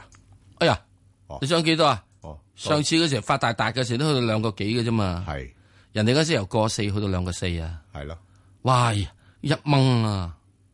好啊，好啦，咁啊，另外咧就呢排有一隻股票都幾熱炒嘅，就係、呢個鳳凰醫療啊，啊幾多號啊？係陰陰啊，因為咧就華潤入咗股之後咧，幾多號？一五一五，一五一五，嗯係啦，就華潤入咗股啦，吓咁啊一路即係大家有個憧憬啦，咁啊會壯大、啊嗰啲醫院啊、嗰啲網絡啊諸如此類啦，咁最近唔係有炒完啦咩？诶诶，誒應該金轉炒完啦，啊金轉炒完啦，所以之前做咗個高位咧，就十二個八吓，咁啊已經係一個頂部嚟噶啦。咁你話如果搏搏咩咧？咁如果有機會落翻十蚊，咪先搏咯。如果唔係就暫時觀望下先咯，因為唔會咁快又再炒過噶啦。哇，冇咁快啊！係啊，即係要唞一唞噶啦吓。如果係落翻十蚊，啦或者落翻九個半，咁又認真值得諗諗。係啊，咁佢始終佢仲有好多嘢搞噶嘛，嗯係嘛？嗱咁啊要留意咧就係個市盈率啦，唔知係咪俾人入股好定乜嘢咯？哇，炒到四十六倍喎，真誒、係咁你嗱呢啲咧，凡係呢啲叫 organic growth 啊，超級有機嘅一個誒、呃成長咧，就唔可以咁樣睇個 PE 嘅。我就鬼唔望有 基礎，一賣到四十六蚊斤啊，買都買唔到啊！阿石 Sir，哥阿石 Sir，你做有機，你知道呢樣有機嘢可以賣到好貴噶嘛？我最貴嗰次有機菜，第一次買嘅有啊機菜七十八蚊斤啊！哇，你係咪啊你咁之後跟住點啊你暴唔暴利啲啊，石 Sir？你都係咁我買做入啊我買入哦。你你去邊度買㗎？你做善事啊？唔係嗰次時裝試下咁 樣，啊不過呢講緊十年前啦。啊哦，咁你而家你而家識㗎啦，識分㗎啦。咁你所以變咗有陣時咧，就誒有陣時亦都唔可以睇得太過好咯。好啊，咁啊，另外一隻咧就呢排都好多聽眾想問噶啦，就係、呢、個誒、呃、聯想啦，九九二啦，咁啊落到呢啲位咧，大家都覺得哇跌咗咁多喎，可唔可以搏一搏？抵啊抵啊係抵啊 抵啊，平啊，想可唔可以搏反彈咧？嚇，嗯，你知唔知佢穿咗個底？ 係啊，底啊底啊，就穿咗個底啊，係嘛？穿咗二零一五年嘅底，係咪係咪差咗咧？技術走勢直情差啦，啊係咯，差到痹啦。話都好慘喎，呢隻嘢即係大家都幾睇好嗯嘅喎。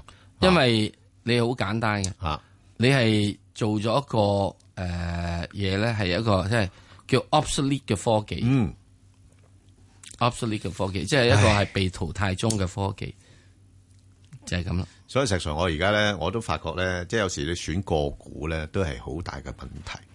誒即係有有有陣時都唔係一定有嘢，有周期性嘅，啊都唔係一定嘢。你一定要對嗰個大環境要好掌握科技嘅發展。嗱，我可以話俾你知啊，嗱，好快脆咧有另一批嘅係即係係誒聯想類聯聯想級係啊啊，我叫聯想級股票啊，會補佢後塵啊嘛，就係呢個電動汽車股。係咯，會㗎過剩啊嘛，個唔個人係科過剩啊，你個科技唔啱啊。嗯係咯，即係即係係咯，就係會係好快過你科過時技啊，唔啱啊，過時啊，唔係你嚿過時電池唔啱就已經瓜啊 hell 啦。哇！咁所以呢呢啲有時唔好過分熱炒喎，呢啲係啊，係啊，尤其是個股，真係要特別小心去選擇啊！好，我哋再講。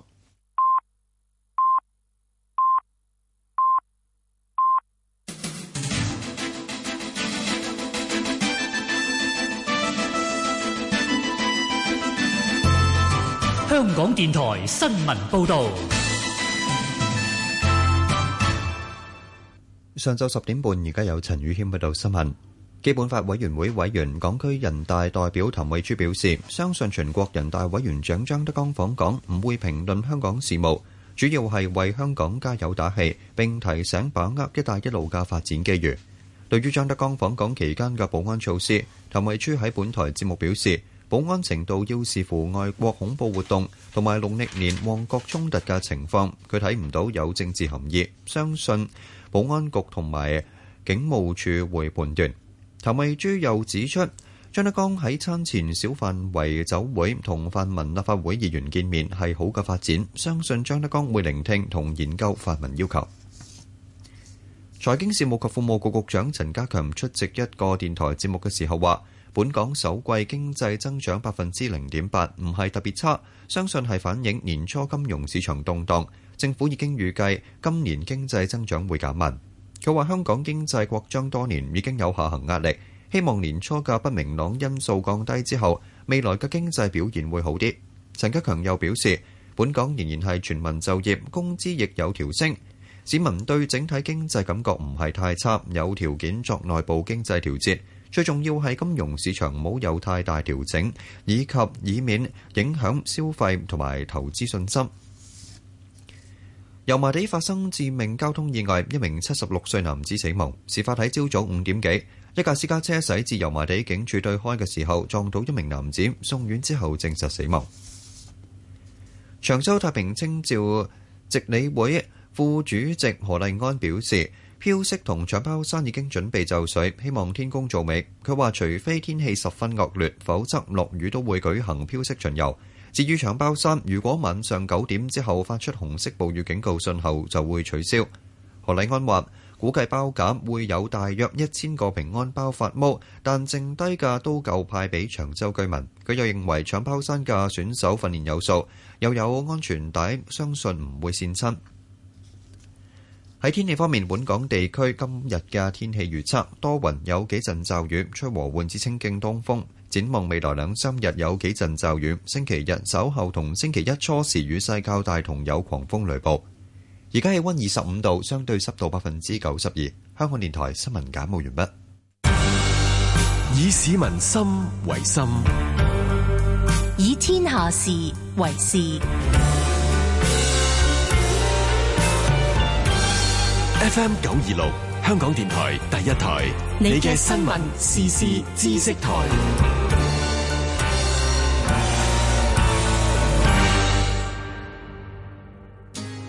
上埋啲貨，走多轉就收工啦。上晒實超載喎，多少少怕咩啫？條路落車，急彎又多，唔紮好啲貨好易反車㗎。冇事嘅，走啦。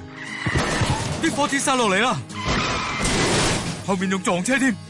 各位司機，載貨時記住紮好啲貨，超載好危險，仲會影響剎車同轉彎。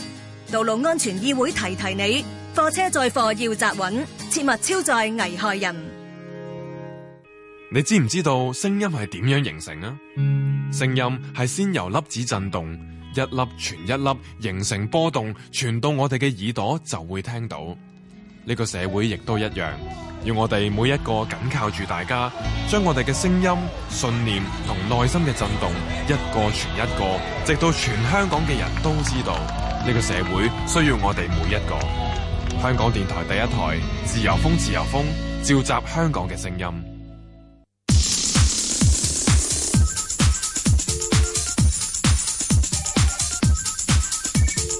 石鏡泉鄺民彬與你進入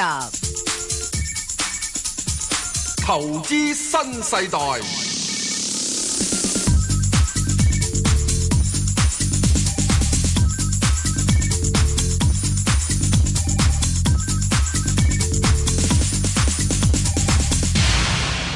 好啦，翻嚟外匯環節，咁啊，請嚟呢個時代金融集團嘅董事咧，吳戰中興啊，同我哋講下嗰個外匯市場啦。喂，啊，中興，早晨啊，鄺兄，早早晨，你好。喂，咁啊，嗱呢排咧就誒外匯市場咧有啲變化啦。咁啊誒，雖然話啲就業數據又唔係真係好強，咁但係個美金咧又好似又略為轉翻好少少。咁呢個有啲咩嘅含義喺裏邊 咧？我諗你揾得我上嚟講，諗住梗係即係睇翻好啲美金噶啦，因為我美金好友嚟嘅。係啊，梗係啦，係啊，咁喂，咁咁好好幾耐咧嚇？咁啊，講真，佢係循序漸好嘅，咁佢調整都調整咗一二三四就係五啦，咁啊五開始轉啦，咁啊議息會議上半年都開咗三次，都係話炒佢加息啦，咁啊六月相對嚟講有一兩成話會加，咁啊變咗而家三四成話會加，咁啊、會唔會加呢？咁啊實際六月中先知啦，六月十五、十六號。嗯嗯嗯咁啊、究竟今年可以加到一次啊，還是係兩次？又有啲人猜到唔加添，喺喺年初。咁啊相對嚟講，好似早輪耶倫都講過啦。咁啊，究竟誒係咪誒負利率咧係一個好好嘅政策，同埋係一個好好咧，其實就係一個悲觀嘅政策。咁講真，咁佢、以前都係一個零利率啦，係咪先？即使你而家有少少含沙射影緊，即係歐洲啊各方面啲國家咯咁樣。咁啊，事實上真係唔需要嘅，咁唔需要負利率，梗係唔需最好唔使啦。邊個頭髮我哋中國人邊個頭髮想做辣痢咧？係咪先？ 咁啊，好簡單一句直接了當，就係話俾大家聽，似乎佢咧就好似喺聯儲局佢哋鷹派同鴿派咧都有啲矛盾。咁啊、變相嚟講，今年咧起碼都最少，我預計最少加一次，甚至乎我覺得有機會兩次添咁樣。哦幾時咁啊所以幾時幾時變咗變咗係炒。咁我覺得好多人都話炒六月唔加，但係咧、嗯就就算真係唔加，就算你而家炒定佢加，咁個美金都漲咗上去啦。係咁所以其實橋唔怕狗，即係最緊要大家受惠啦。嗯咁舊、年大家睇到一樣嘢就係、全年都係加咗一次，不過喺舊年我哋睇唔睇到呢？就係、三月後呢，就炒到十二月都係炒美國加息。咁啊、其實個美金呢，喺舊年由第二個季度好四月下後呢，其實個美金都係漲偏偏偏好嘅。咁而家呢，就有跡象，好似舊年嗰個趨勢啦。咁啊〜因為點解我咁樣夠夠膽咁樣講咧？就美金見咗九啊二，九啊二咧，我覺得係點？其實低位調可能係浪底位，亦都係調整完啦。一零喺年初嘅一零一嗰啲咁嘅位，一零零嗰啲咁嘅位調整落去九啊二，其實就係非常之恰當同合理嘅啦。咁見完咧，其實往後咧就會慢慢喺呢度咧就係輾轉翻翻上去九啊六啊、九啊八嗰啲位，去到真係加息之後咧又走翻一零零，咁所以大家咧就唔好咁。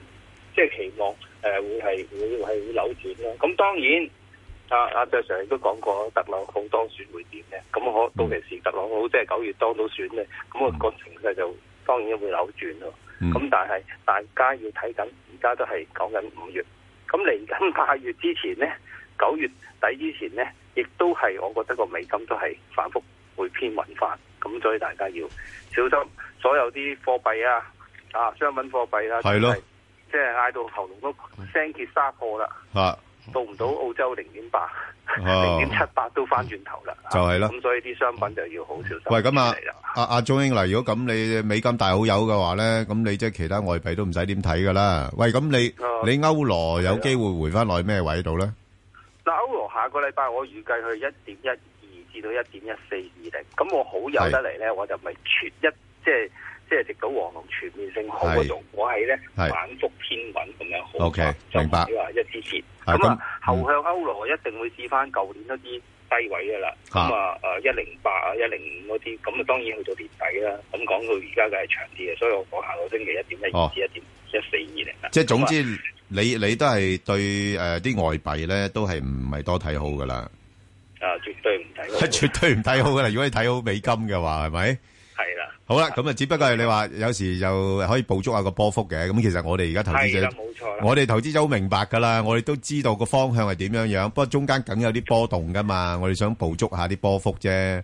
嗱，咁頭先嗱你誒歐羅嗰度你係講咗個價位啦，咁咪英鎊有冇有冇啲誒範圍可以捕捉下咧？誒、呃下個星期我預計一點四二六零至到一點四四六零嗱，唯獨英鎊我要有少少補充。咁啊，英鎊由於年初舊年十二月一月嗰陣時咧炒落嚟嘅，喺邊度炒落嚟咧就一點五二嗰啲位炒落嚟嘅。嗯。咁點解十二月一點二咧？就係、因為個脱歐嘅問題，下個月公投嘅問題。咁所以咧，歐英鎊對美金咧，唯獨英鎊對美金，如果下個月真係英鎊唔脱歐咧，唔排除嘅英鎊咧就會一支線咧上翻一點五樓上啲位，嗯咁啊、近乎一點五二嗰啲位係唯獨佢嘅啫。咁點解會咁樣講咧？因為佢嗰陣時喺十二月佢炒佢落嚟咧，就係、炒到一點四零嗰陣時咧，就因為佢炒脱歐。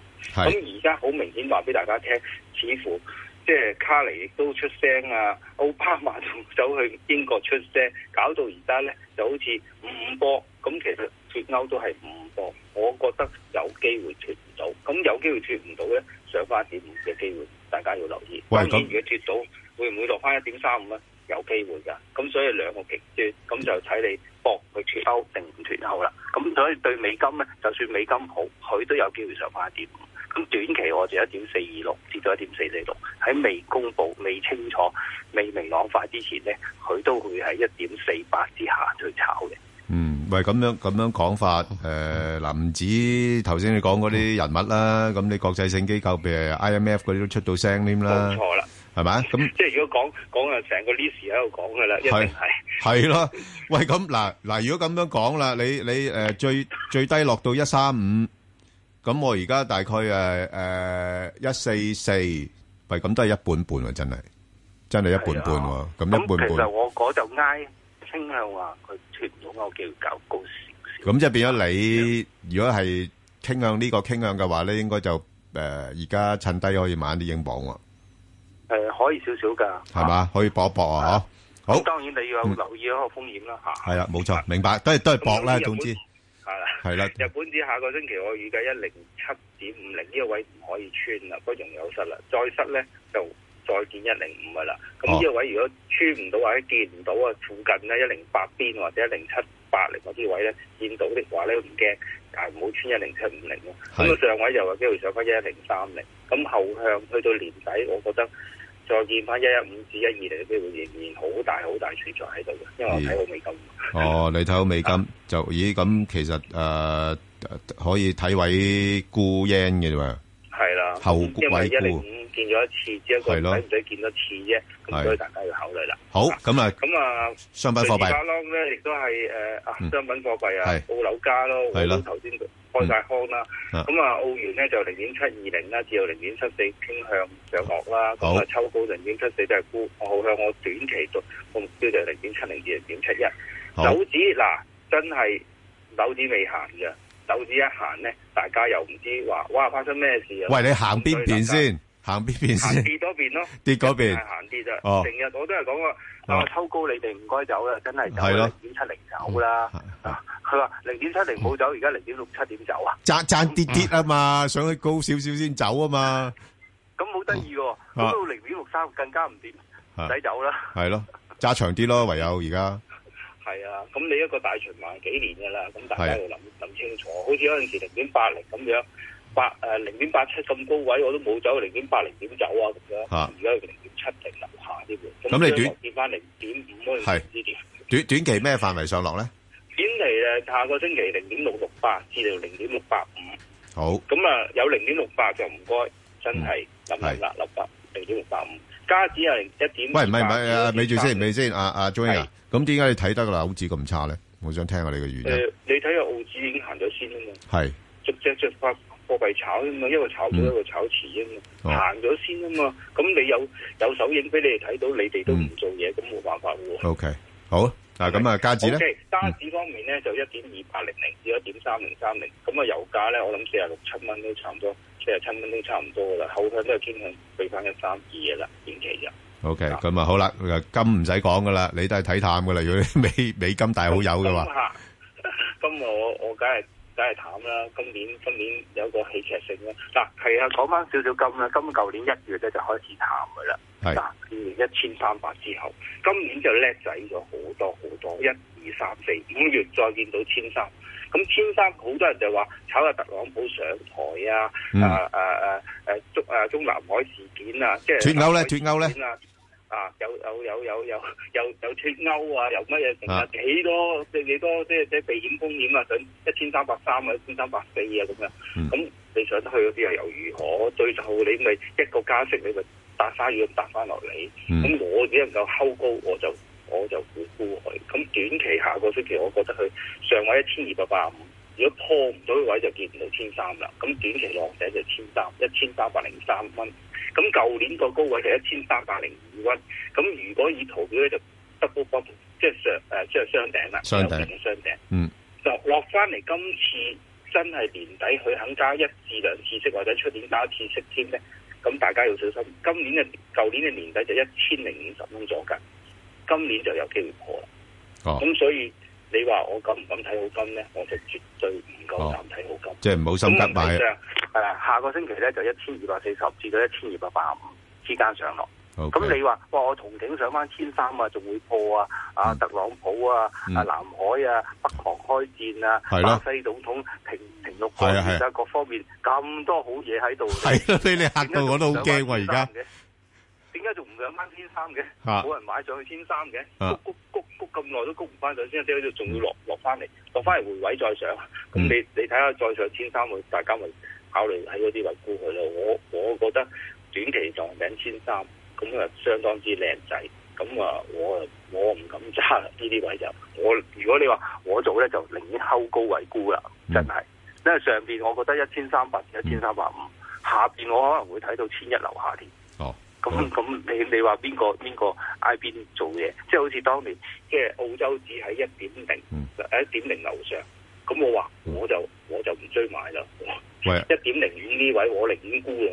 啊啊啊，仲兄啊，我我發覺你都幾容易做嘢喎。你一定咗個強美金嘅方向嘅之之嘅話咧，其他嗰啲全部都係沽為主嘅喎。但係大家要留意，大家有冇咁嘅耐性睇到最低嗰個位嘅？咁美金強唔係話，喂，我今日強就永遠都強，佢一個波浪式一個係即係係係呢度即係嚇上上落落真真切切，好似今今年頭五個月啦，到而家五月中係，美金都係弱嘅喎，見完一零零係咯，跌咗跌咗五個月喎，一零零跌到九啊二， 咁所以你。大家睇個方向同埋捕捉嗰個價位咯，好似阿 Ben 講你話齋，下個禮拜可能都會抽高㗎，啲嘢都會抽到一千二百八十五個金價咁，係咪先？咁咁樓指都有機會上翻六百五零㗎嘛，係咪？好啊，咁啊，好加指誒誒澳指都會上翻去，咁問題就係大家做肯唔肯決心去做嘢啦？好啦，清楚晒啦，個邏邏輯好清晰。嗯好，唔該晒，好。投資新世代，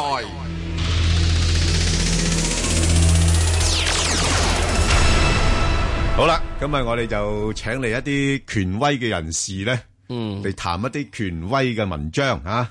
咁啊，呢位權威人士啦吓，誒誒喺我心目中嘅真係相當之權威嘅都，就係呢個誒資深嘅投資銀行家啦，暨呢個誒中國人民大學嘅講座教授啊温天立兄，係温兄。喂，Sir Sir Ben 哥，喂，你好，喂， 誒，喂，誒，想問下你啦，嗱，咁誒，喂，其實唔係嗰點啊，你啊等一樣先，你點啊同權威人士有幾近先？你 講你講緊我同佢定話佢同嗰個哦啊？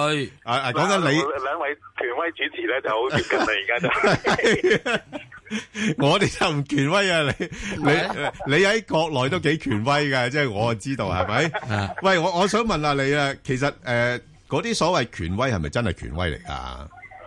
嗱，權威人士咧就好多唔同嘅媒體都有唔同嘅定義嘅，係咁但係喺《人民日報》嘅權威人士咧就肯定係即係國家領導級嘅人物嚟，咁所以變咗咧哦佢嘅內容咧就絕對要即係唔可以忽略咯，呢個係我嘅觀點嚟嘅。哦，OK，喂，即係即係嗱，誒誒嗰啲官媒咧，喂，阿阿温兄啊，如果你譬如係話，誒我有啲誒意誒意見啊，或者評論啊，想發表啊，咁可唔可以喺嗰個地盤度發表下？咁你哋嗰啲得唔得咧？嚇？嗱，其實我即係咁睇啦，就官媒上面嘅言論咧，就肯定係要符合呢、個即係中央嘅一個即係大方向嗰啲人嘅第一點啦。係。咁第二點就係話誒，點解唔直接用自己嘅身份，而用權威人士嘅個身份去發表意見咧？係啊。咁我覺得咧，都係留翻啲空間啊，都可以有少少調整嘅地方。因為始終嚟講咧，你冇企出嚟自己。未來嘅空間或者演繹或者唔好講自打嘴巴啦，或者係係係調整嘅話都空間大啲。咁但係咧落到嚟誒呢個呢、個呢、個呢、個官媒，仲加埋你佢乜人士，同埋佢係扭轉咗好多中央政府喺第一季度定落嚟嘅啲所謂廢廢則或政策嘅嘢咧。係咁呢個就唔係真係咁簡單啦。我相信呢個真係都幾認真下咁，所以誒、嗯市場都唔可以話忽略咯。喂，阿温咧，我我就係想講咧，即係有好多嘢嘅發生咧，都係非偶然。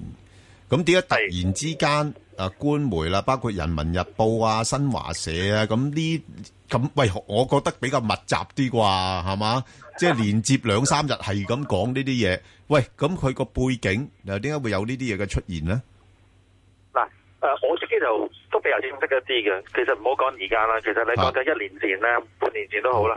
嗰時咧就好好好強烈嘅信號咧，就見到即係差唔多，即係我哋誒即係習主席咧，就要行一個破舊立新嘅一個方向係誒法。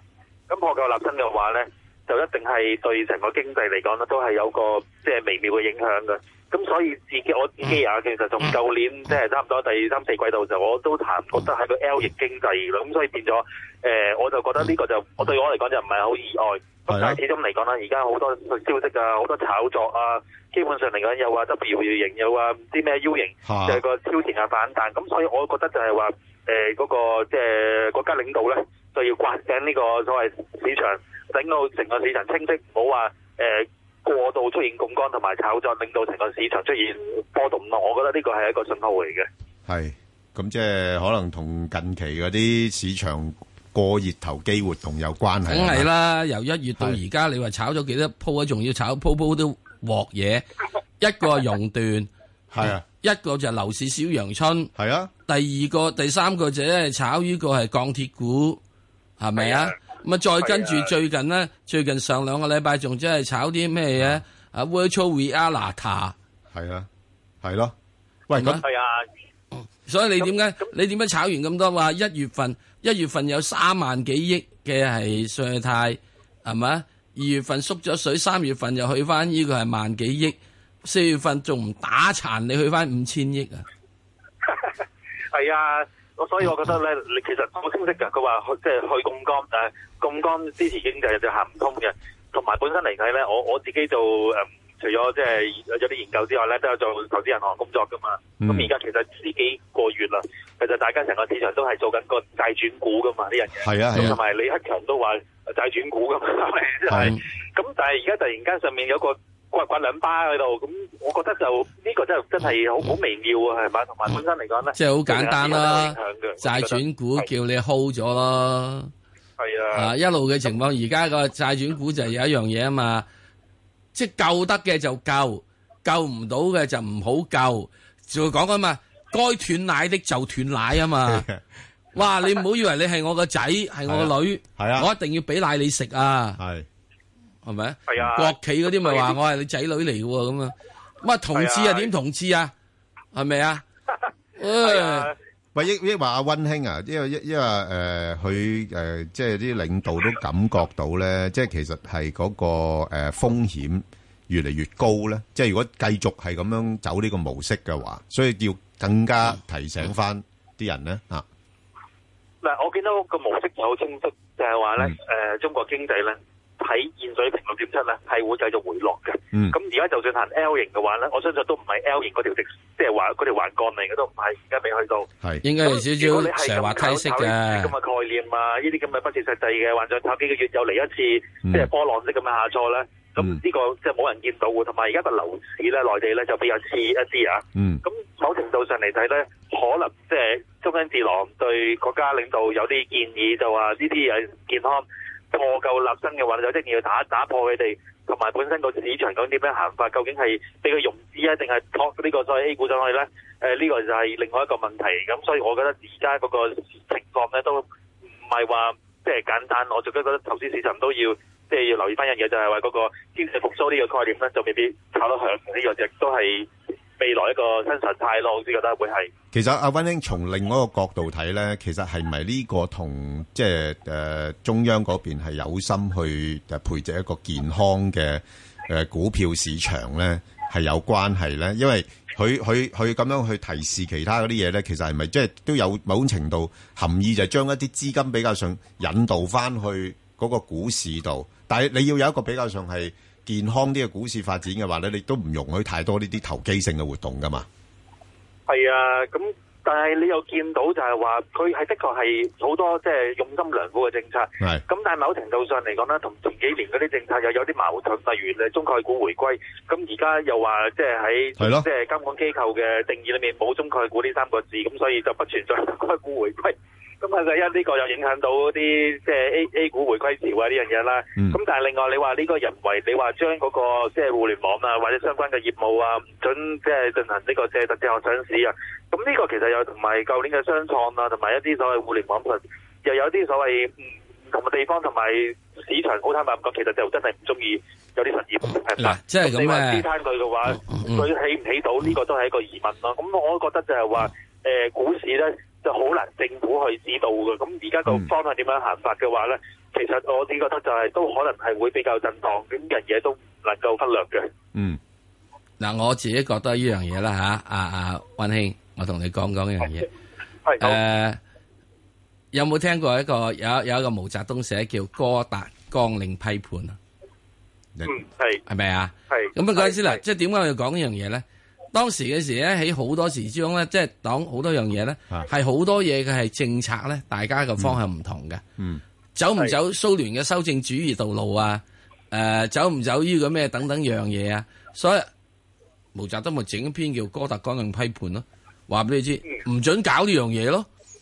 係叫統一思想啊嘛。系啊，阿石 Sir 你講開又係 啦，即係其實呢個會唔會都係反映到而家喺嗰啲嘅國家政策上面層面上面都有啱啦大家好大嘅分歧咧。啱啦，就係因為有好多好大嘅分歧，嚇所以咧就喺度有人要講做呢樣，有人做呢樣嘢，係咯，咁佢整一樣嘢，所以叫咩耐唔耐整一個矛盾 論啦、誒論持久戰啊，係係咪啊？哥達哥定嘅批判啊，嚇啊遵義會議之後出嚟嘅時，啊即係又又搞咩等等樣嘢啊，到到去到後來嘅時就出現咗即係批呢個蘇聯嘅修正主義啊。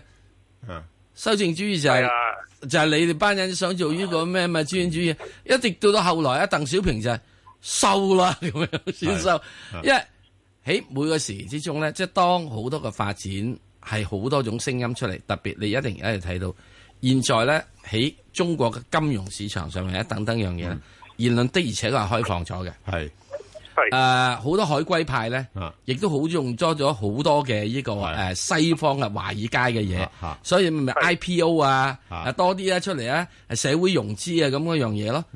咁呢樣嘢有啲嘢唔啱香港，唔係唔啱，唔係唔係啱香港，唔啱中國現在國情噶嘛，係係係咪啊？即係你現在而家講中國咁樣冚唪唥要講消費主義，喂得唔得啊？嗯，得唔得啊？全部呢個消真係費主難喎呢義，個你真係有難啊嘛呢？樣嘢係咪啊？點樣消費主義啫？咁即係而家你睇到所有農村都係搞農家樂。喂啊啊啊！咁你點做咧？即係我意思就係現在整體一樣嘢咧， 你一定要睇到國內現在咧好多種嘅發展。即係你話啊，點解誒今時講呢樣嘢，嗰時講嘢？的而且現在太多人容易講嘢啊！係啊，嗱，阿阿温兄啊，喂，你你你而家喺香港定大陸㗎？我而家啱啱翻到香港嘅，而家我哦翻到嚟香港安全噶啦，安全噶啦。唔係安唔安全？啊唔係你你我唔係安唔安全？唔係你因為點解？如果你一路都喺香港咧，我就唔使你再講啦，我講埋落去。唔係啊，我想因問為你而家去咗之後，我就問你北京方面、國內人士方面，現在對於呢個權威人士，我唔想睇呢個《人民日報》啊，私底下茶餘飯後嗰啲，嗰嗰個嘅睇法係點樣樣？我覺得咧就係個內地就係北京嗰方面嘅諗法咧，就係而家呢篇文章就統一思想啊，基本上嚟係就一錘定音，就係話國家嘅方向咧，就經濟應該係行呢一個所謂嗰邊權威人士嘅呢個情況嘅，咁所以咧。阿 Sir Sir 頭先你講嘅呢個即係以往嗰啲論點咧，基本上而家就可能再度發生緊，咁個思想百花齊放就基本上就唔得嘅，咁所以而家呢一個定咗落嚟嘅話咧，即係成個思想教育啊都要重新再嚟過，咁所以呢一個咧，我相信就係一個主流嘅一個嗱誒共識嚟嘅。第二個問題啦，所有而家喺呢個北京或者係所有啲咁嘅即係金融機構人贊唔贊同呢樣嘢，都認為私底下認為呢個權威人士講緊嘢，切都唔得嘅咁樣，係點先？切唔得啦，抑或佢哋嘅諗法哇就係話要遵守啊當然啦呢咁個。係長遠嘅一個嗱，好我講俾你知，美麗嘅一個嗱即嗱，係我講俾你知啊資源派，嘅你一個唔好同我講呢一個個報紙上睇到嗰啲啊。咁但係對成個股市經濟嚟講，大家咁當然係即係心裏面就當然就有唔同嘅諗法啦。你話完全認同嘅，基本上都係絕少數啦。咁基本上 OK 就覺得咁樣即係置之死地而後生呢種方式咧，係咪最適合呃呢個中國咧？咁基本上你頭先阿石就有講過啦，有好多海歸派啊、書院派，我嘅方法唔一樣噶嘛。咁所以行家嚟講咧，都係比較即係謹慎一啲嘅。我自己見到係。即時中仲係即係拗辯緊啦。嗯，